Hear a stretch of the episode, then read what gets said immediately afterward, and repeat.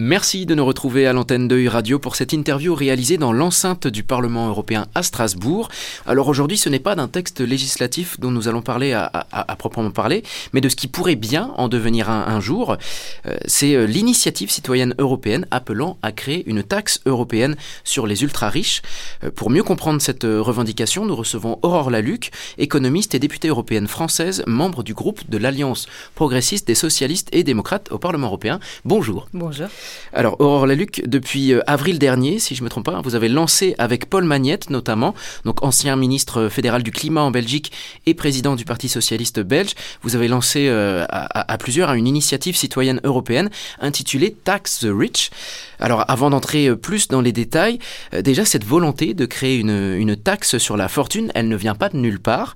elle s'inscrit dans, une série de, dispositifs, de tentatives, de, revendications similaires. Non? Je pense par exemple euh, comment, à la, taxe sur les super profits que, des entreprises que le Parlement européen a, voté, ou encore au niveau international au, début d'un impôt sur les multinationales. On est, on est dans cette même tendance? Exactement. C'est-à-dire qu'en fait, il y a eu euh, deux éléments conjoints qui ont un peu détruit la justice fiscale. La première qui était une tendance qui s'appelle la mondialisation. Et en fait, quand vous ouvrez les frontières, eh ben, vous mettez aussi en concurrence les systèmes sociaux et les systèmes fiscaux. Les entreprises, les individus vont aller là où la fiscalité est la plus avantageuse finalement. Et donc c'est un peu euh, la course vers le bas, c'est-à-dire que tout le monde va avoir tendance à essayer de réduire sa fiscalité pour attirer des personnes très riches ou des entreprises. Ça c'est une première tendance.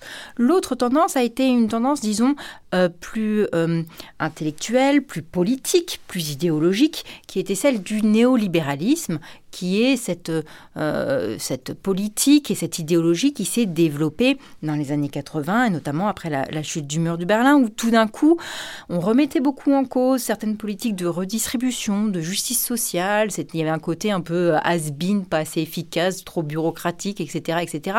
C'était les années du capitalisme triomphant, finalement. Et en fait, dès qu'on parlait de fiscalité, on avait toujours les mêmes éléments de langage. Par exemple, dans un pays comme la France, eh ben, les très riches devaient s'évader pour aller dans des paradis fiscaux. Les mots sont importants, hein. s'évader pour aller dans des paradis fiscaux, comme si on était dans une espèce d'enfer en France finalement, pour pouvoir...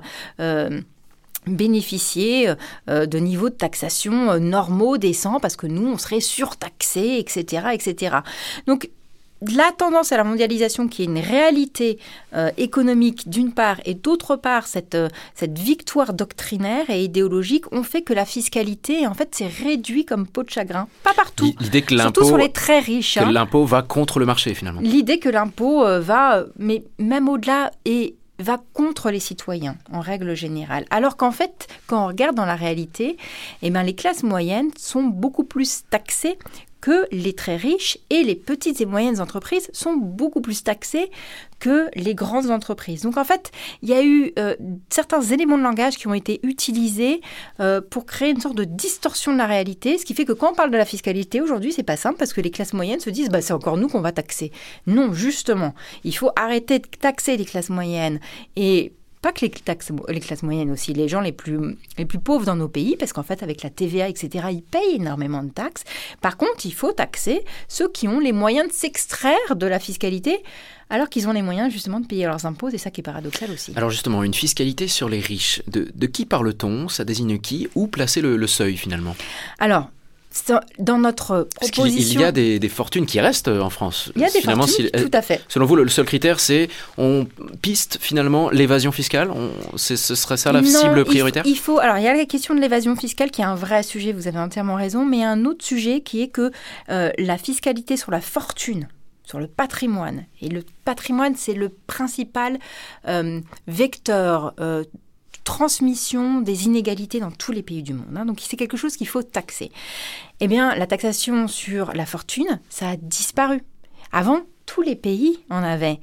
Tous les pays en avaient. Et ça a commencé à disparaître dans les années 90. Il y a un seul pays en Europe qui en a maintenant, c'est l'Espagne. Donc oui, il faut lutter d'un côté contre la fraude et l'évasion fiscale, euh, et c'est ce qu'on fait au niveau européen, c'est ce qu'on fait avec l'OCDE, etc., etc.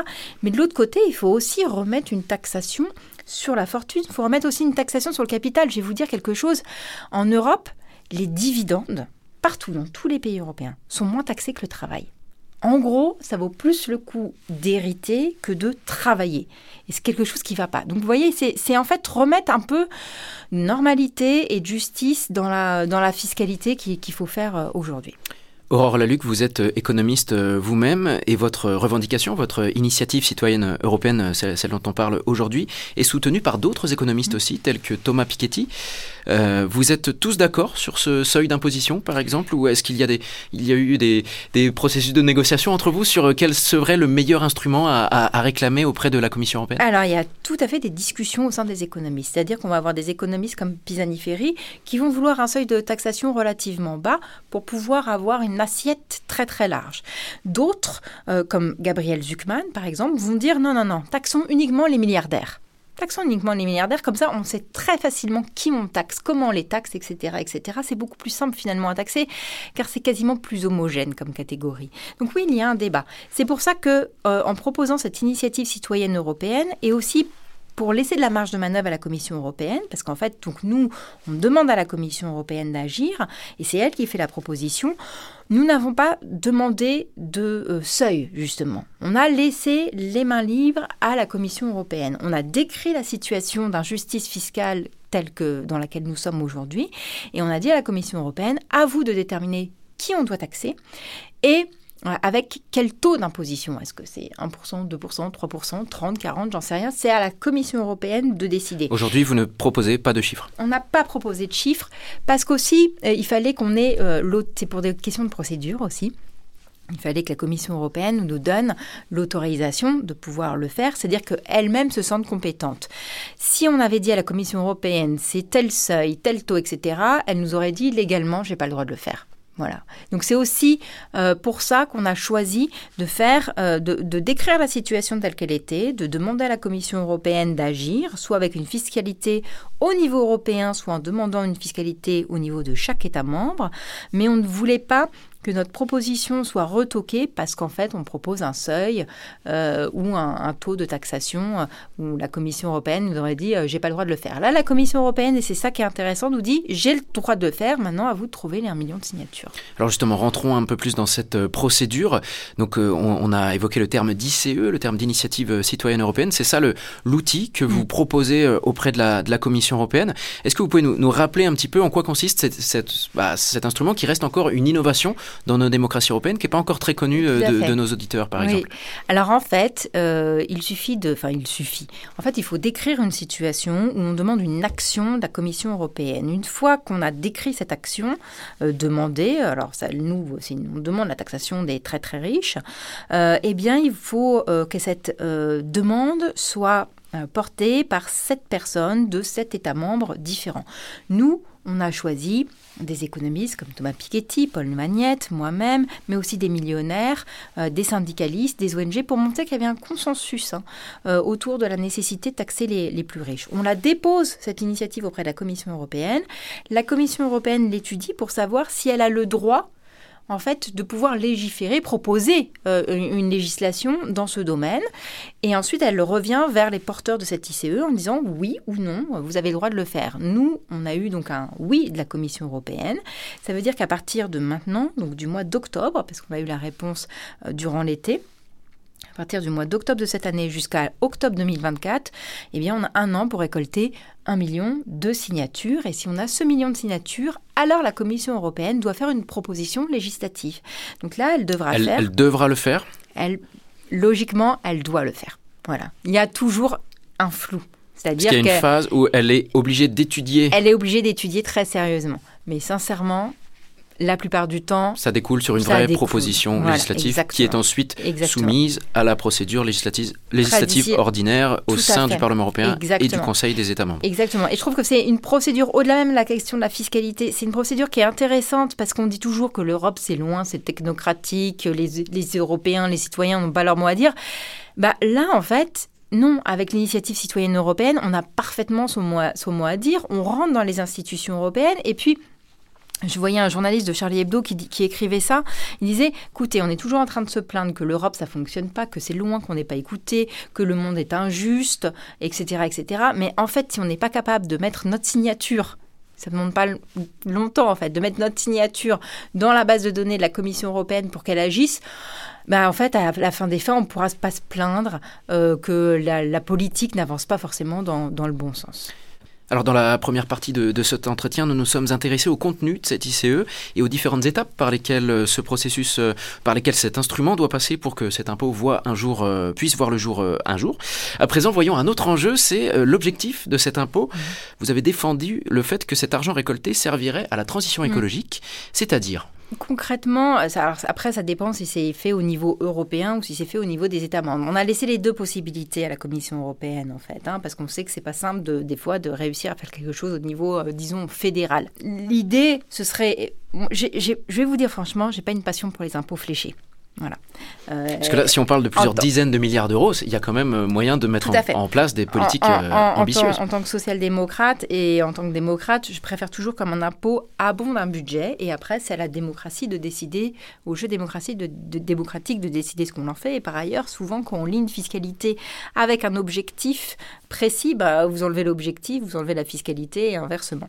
là, on l'a fait parce que ça nous semblait très important de montrer pourquoi il y avait une urgence vraiment à taxer les très très riches, d'autant qu'ils sont responsables euh, de la, de la, d'une grande partie de la pollution par rapport aux, plus pauvres. Euh, mais ça pourra être utilisé pour la transition, euh, pour la transition écologique. Il faut rappeler juste que pour la transition écologique, on a des montants extrêmement élevés en jeu. Quand on prend par exemple, on va devoir passer à tout, au tout électrique.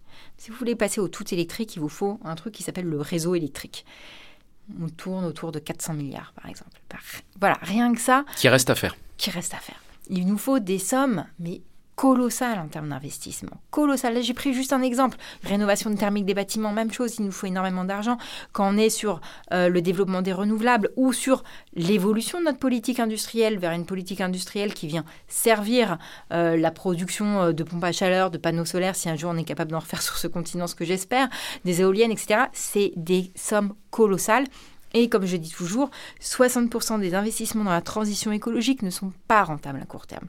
Donc en fait, L'idée de dire cette fiscalité sur les très très riches, doit servir à la transition écologique, c'est parce qu'en fait c'est un enjeu colossal, qu'il nous faut énormément d'argent et que pour l'instant, la transition écologique et la non-transition écologique d'ailleurs est en train d'impacter les plus pauvres. Parce que c'est eux qui souffrent de la pollution et c'est eux qui vont souffrir si jamais on ne prépare pas correctement euh, les évolutions industrielles, les évolutions dans l'emploi, etc., etc. Les très riches, ils sauront toujours s'en sortir, ils auront l'argent pour ça. D'où la nécessité de flécher cet impôt. Plutôt, vous avez dit que euh, aujourd'hui en Europe, il y a un seul État qui a un mhm. dispositif similaire à, un impôt sur euh, les grandes fortunes, c'est l'Espagne.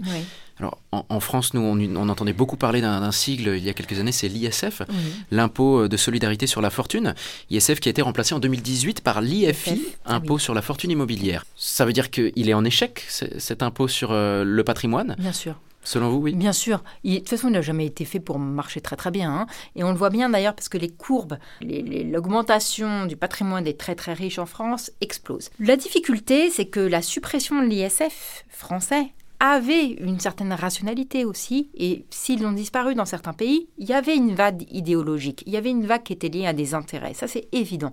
Mais c'est aussi que euh, les, impôts sur la fortune n'avaient pas bien suivi l'évolution de la fortune des très très riches, euh, qui souvent se trouvent maintenant soit dans les entreprises, euh, soit dans la finance, ce genre de choses, et qui est un petit peu plus dur à capter. Et ça, les ISF disons, euh, un peu ancienne mouture, n'arrivait pas bien à le capter. Mais euh, la, la, réforme faite par la France ne permet pas de mieux le capter du tout, bien au contraire. Mais en fait, on ne taxe pas réellement du tout ce qu'il faut taxer avec cette... Parce comme vous le disiez plus tôt, finalement, aujourd'hui, la, majorité des revenus des personnes les plus riches en France provient non pas du patrimoine, mm. mais des dividendes, finalement. Ah, en fait, ils arrivent, on arrive toujours, euh, ils arrivent toujours à faire passer une partie de leurs revenus dans les entreprises, ce qui leur permet de défiscaliser une partie, en fait, de leurs euh, de leurs revenus, etc. Il y a un nombre de montages fiscaux absolument incroyable. C'est pour ça aussi qu'il faudrait revenir à un moment, je pense, à une fiscalité simple. Parce que les fiscalités compliquées, ça avantage euh, les gens qui ont la capacité de pouvoir jouer euh, sur des variables euh, qui sont les seuls à connaître et échapper en fait à, l'impôt. Il nous faudrait une fiscalité beaucoup plus simple et beaucoup plus juste. Cette taxe européenne sur les riches, est-ce selon vous une manière de contourner finalement cette situation en France, cette, absence de taxe en France? Totalement. Totalement. Mais comme la taxation sur les super profits est venue du niveau européen et pas venue de la France. Hein, euh, Mais du coup, là, ça, pose une question cruciale. C'est celle du partage de pouvoir, entre guillemets, entre mm. les États et l'Union mm. européenne, ou le partage des compétences. Mm. Jusqu'à présent, la, politique fiscale européenne n'est pas une vraie compétence exclusive de, l'Union européenne. Elle est en grande partie entre les mains des États. Euh, comment vous appréhendez cette évolution-là? Est-ce que les États sont prêts à, lâcher un peu du lest sur les affaires fiscales? Ils ne sont pas prêts. Disons-le clairement, ils sont pas prêts. Euh, c'est vrai que ces dernières années, on a quand même réussi à faire pas mal de choses au niveau européen, malgré le fait que les décisions sur la fiscalité se prennent à l'unanimité et qu'on n'ait pas vraiment les compétences en la matière. On arrive toujours, mine de rien, à bricoler. Après, c'est fatigant. Au bout d'un moment de bricoler, on pourrait aller beaucoup plus vite et beaucoup plus loin euh, si on avait les compétences en la matière et si on arrêtait d'être à l'unanimité sur ces questions-là. Mais néanmoins, et on a réussi à faire la taxation minimale sur les multinationales. J'en étais la rapportrice. On était le premier continent à le faire. C'est pas un accord parfait, mais on a été le premier continent à faire. On a réussi à faire la taxation sur les super profits. Ça vient euh, de, l'Union européenne quand même. Ça, on oublie toujours de le dire. C'est une, ça vient de la Commission européenne et ça vient du Parlement européen. ils ont, on a réussi à l'imposer via une mesure d'urgence au, reste des États membres. Donc, oui, les États ne sont pas prêts, c'est évident.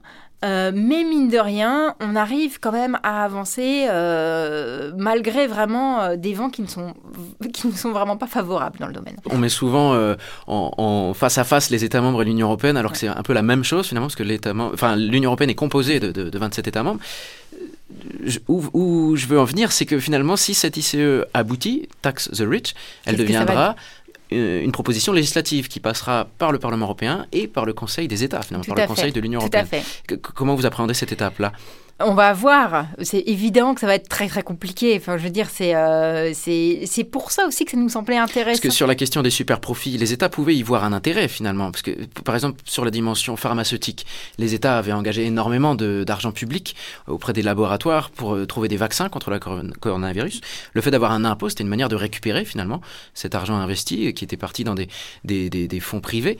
Euh, là, sur un, impôt sur les grandes fortunes, comment allez-vous convaincre finalement les États membres de l'Union européenne que c'est dans leur intérêt Ah, je ne pense pas qu'on soit en capacité de convaincre. Je pense que ça s'appelle du rapport de force politique.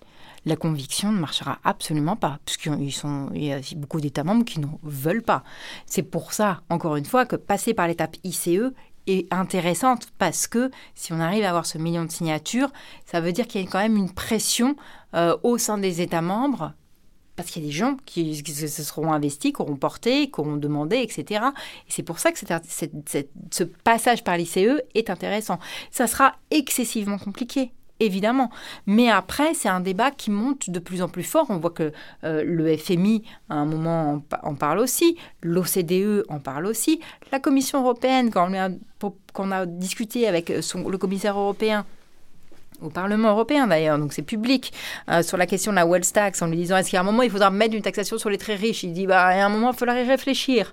Donc en fait, euh, les États membres, évidemment, ça va pas être simple. Évidemment, ils vont essayer de bloquer. Évidemment, peut-être même que certains réussiront à bloquer, j'en sais rien.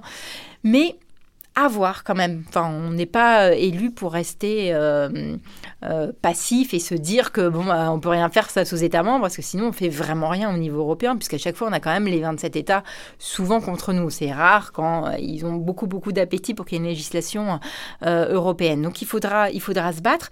Mais moi je repense à ce qui s'est passé sur la taxation des multinationales qu'on a pensé à mettre une taxation minimale sur les multinationales, parce que je reprends toujours le cas d'Apple parce qu'il est emblématique, hein, il y a le taux affiché euh, de la taxation sur les multinationales et est-ce qu'elles payent vraiment Et Apple, on avait un taux de taxation en fonction des années en Irlande de 0,01% ou 0,0001%. Quand on a dit stop, ça suffit, on met une taxation minimale sur les multinationales, avec un accord mondial, tout le monde nous a dit mais ce sera impossible. Mais jamais vous y arriverez. Et puis, il y a eu l'accord mondial de l'OCDE.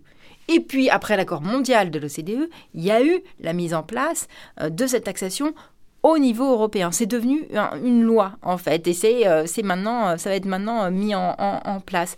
Donc, ce que je veux dire par là, c'est que, évidemment, les vents en face sont contraires, ils ne sont pas tous favorables, etc. Mais on ne sait jamais. Voilà. Et là, on peut espérer un, potentiel impôt européen sur les grandes fortunes d'ici à combien de temps finalement, au vu de toutes les étapes qu'on a, ah. qu'on a évoquées ici? Je dirais euh, sur le prochain mandat. Je dirais, je dirais euh, trois ans si ça fonctionne. Voilà. Très bien. Bon, en tout cas, un grand merci, merci euh. Aurore Laluc pour avoir présenté à l'antenne de U-Radio euh, ce projet de créer un impôt européen sur les ultra-riches, une taxe européenne sur les, les grandes fortunes. Je rappelle à nos auditeurs que vous pouvez retrouver cette initiative citoyenne européenne, de même que toutes les initiatives citoyennes européennes, en cours sur le site web de la Commission européenne. Un grand merci à toutes et à tous pour votre attention.